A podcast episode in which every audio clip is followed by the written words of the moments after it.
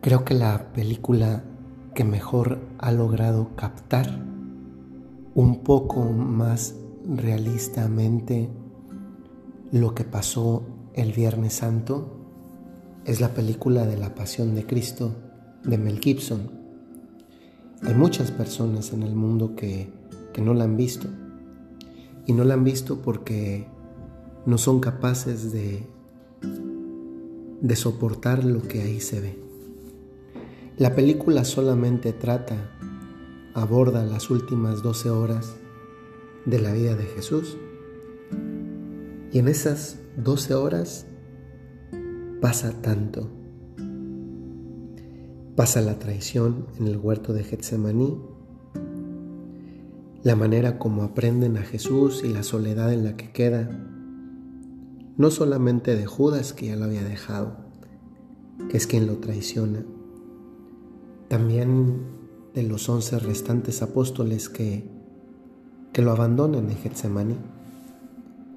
Después como lo golpean y lo llevan para tenerlo en una cárcel y cómo de ahí es sacado para llevarlo a presentar primero a Pilato, después Pilato que lo manda a Herodes, Herodes que lo devuelve a Pilato y que con la presión de la gente, muchas de las cuales estaban cinco días atrás recibiendo a Jesús en su entrada a Jerusalén diciendo, Osana, bendito el que viene en el nombre del Señor, dando vítores a el hijo de David, título mesiánico, que le pusieron a Jesús en ese domingo de ramos.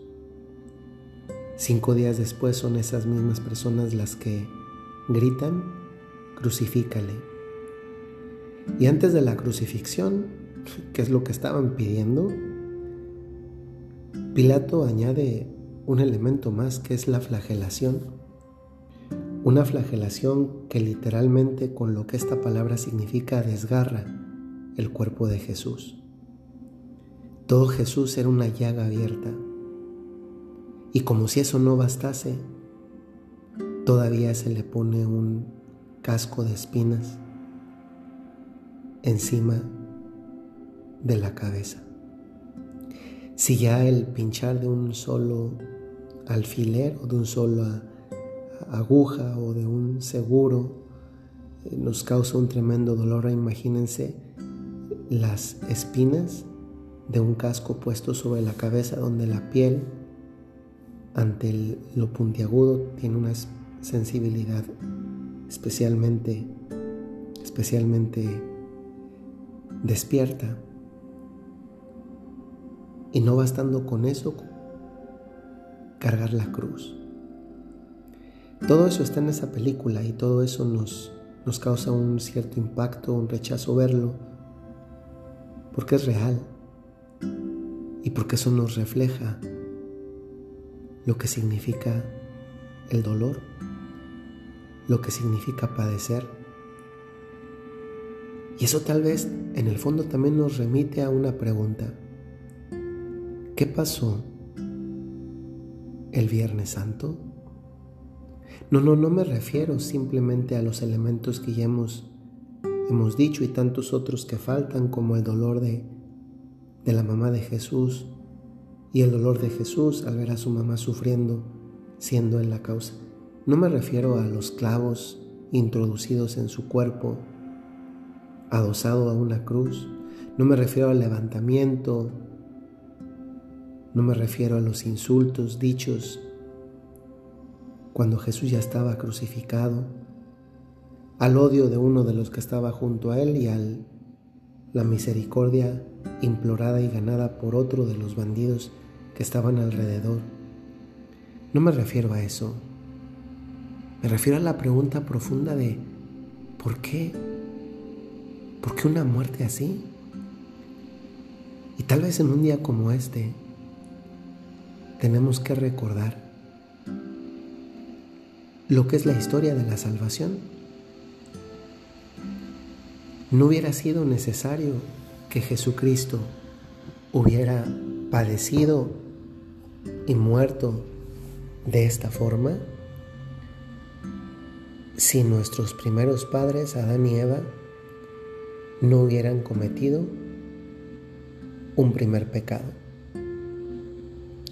Al origen, remoto pero origen, del Viernes Santo, está el día en que Adán y Eva desobedecieron a Dios y cometieron por primera vez en la historia un primer pecado.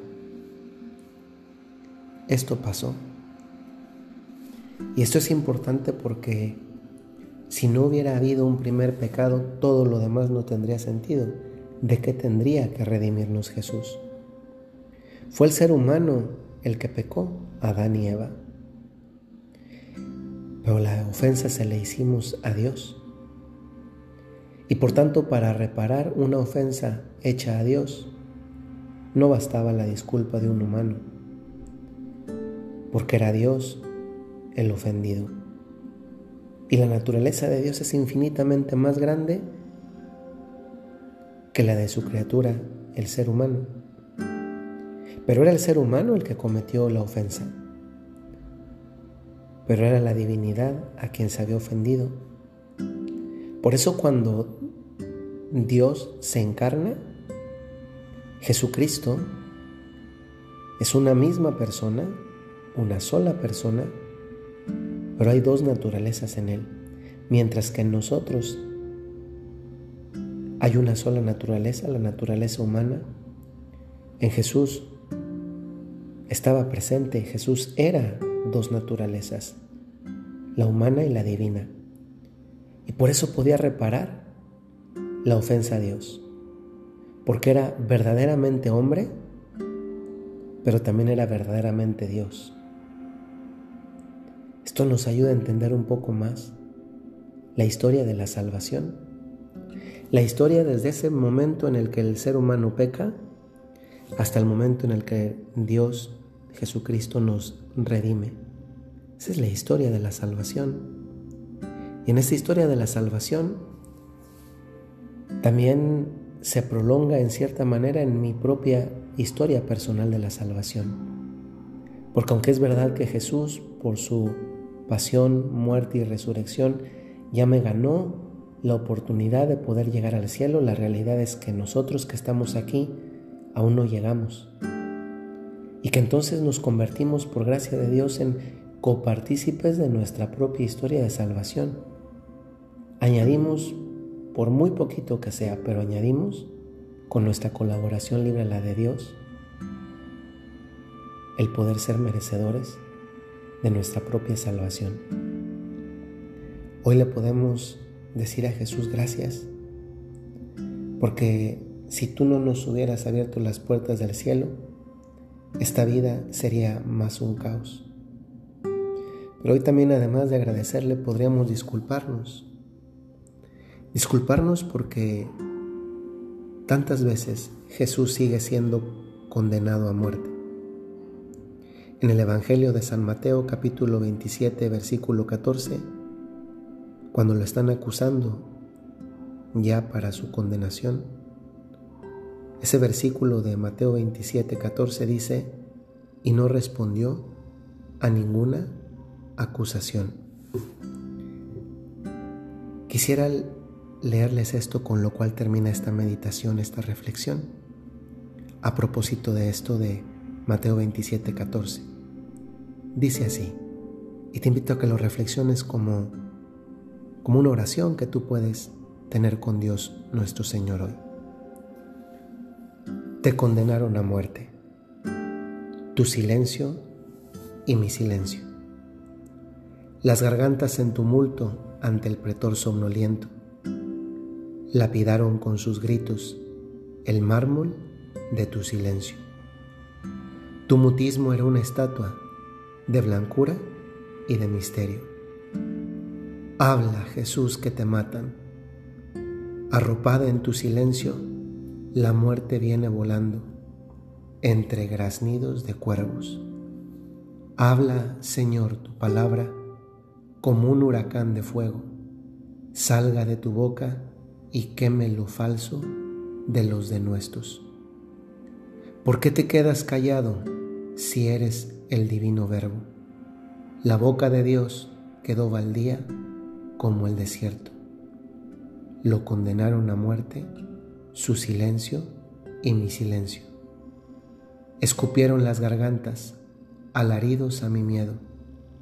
Al oleaje de gritos debí levantar mi pecho, dique de amor y diamante contra el torrente protervo, pero fui arena medrosa que no supo defenderlo.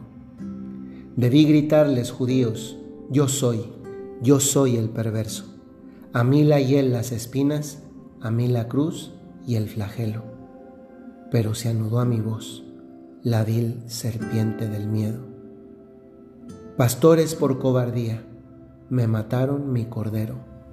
Fue más fuerte que mi amor el ladrido de los perros. Lo condenaron a muerte, su silencio y mi silencio. Uno, silencio de amor otro silencio de miedo. Buen Viernes Santo.